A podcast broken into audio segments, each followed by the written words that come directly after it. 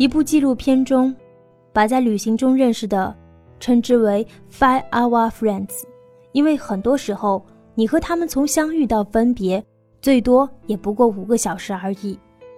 也许只有在旅途中无意间遇见，在一起吃了一顿饭，一起去了某一个景点，一起拼车、拼饭、拼房，甚至只是生命中的一个路人甲。我和那些一面之缘的朋友啊，也许我们只一同度过了五个小时，而我却无比珍惜这样的别样缘分。你好，陌生人。深呼吸，左顾右盼，是的。我已经完全是一个人了。告别西安的朋友，手里捏着去拉萨的车票，抱着我硕大的红色背包，坐在熙熙攘攘的候车室，却感觉仿佛只有我一个人在这里。喝了一个礼拜的红景天会不会真的管用？我身上没有任何的药物，有高原反应了怎么办？在西安的时候，母亲来过电话，她还不知道我要去的地方是拉萨。要告诉她吗？还是跟我在拉萨工作的表哥说一声？对了，身份证还在我身上吗？一个人一边胡思乱想，一边坐着车，一边看着坐在我对面的回族姑娘，斯文的撕了半天零食口袋都还没有撕开。我忽然抬头对他伸出手：“我来帮你。”他羞涩的摇了摇头，用力撕开袋子，拿出一块糖，笑眯眯的递给我。忽然觉得有了力量。接过糖，也朝他笑了一下，起身背着背包登上了去往拉萨的列车，默不作声地找到了床铺，拿出《西藏一年》准备研读。忽然，一群学生走了过来，迅速占领了其他的床位。对不起，我能坐一下你的床吗？一个戴着眼镜的姑娘指了指我放在床上的书：“你去拉萨旅游？对，你们也去？不是的，我们在拉萨上学。”他们原来是西藏大学医学院的学生，从西安参加完比赛，准备回拉萨继续念书。那你们懂怎么处理高原反应吗？我顺口一问。哈哈，放心，你如果高原反应了，我们救你。我心里默默感激了 N 次上帝，合上书，开始与这群学生聊起天。你一个人进藏不怕吗？之前有一点，现在不害怕了。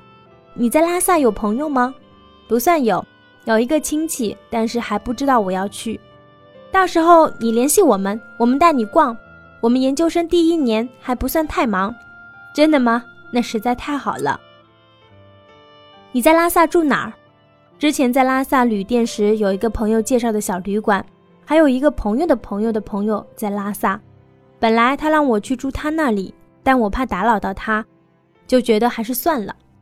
西藏那么多地方，你想去哪儿？不知道，就想坐在大昭寺门口晒太阳。只要是能在西藏，就算是在那里要饭都成。我真的不知道为什么会有那么多人来西藏，或许是我生活在那里四五年已经习惯了。我也不知道，就是想去，去朝圣。你信佛？没，我信基督。一路上话题从宗教到历史到找工作到西藏大学的生活，一边聊天一边望着窗外的景色，从黄土高坡变成了白雪皑皑，再变成了高山大河和湖泊。历经三十多个小时，终于到了拉萨，心情却没有想象中的那么激动，也没有想象中那么不安。跟着学生们走出车站，搭上了他们的车，到达西藏大学，打电话给旅社老板。他爽快地让义工来接我，我和学生们互相留下的联系方式，在作别这些不再陌生的陌生人，在拉萨街头等义工来接。嗨，你是蚊子吗？一个陌生的大男孩冲过马路，朝我这边边走边喊：“有点晚，我们打个车吧，一群人等着你吃饭呢。”一群人，我有点吃惊，任由他接过我的红色背包，再默默地钻进了的士。到达旅社。迎接我的是一桌好菜、好饭、好酒和另一群陌生人。旅店掌柜的从院子里拽出一只小狗。一对成都的夫妻问我明天要不要一起去布达拉宫。一位从珠峰回来的大哥递给我几颗高原安。另一位小姑娘警告我说：“到拉萨的头两天可千万别洗澡啊，人与人之间的关系似乎从来没有那么紧密而融洽过。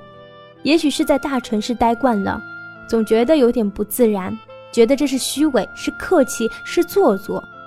可这恰恰就是自然，不是吗？我有点无地自容，却又无比感激这发生的一切。为什么来拉萨？为什么旅行？为什么可以不用再害怕一个人？因为你，陌生人。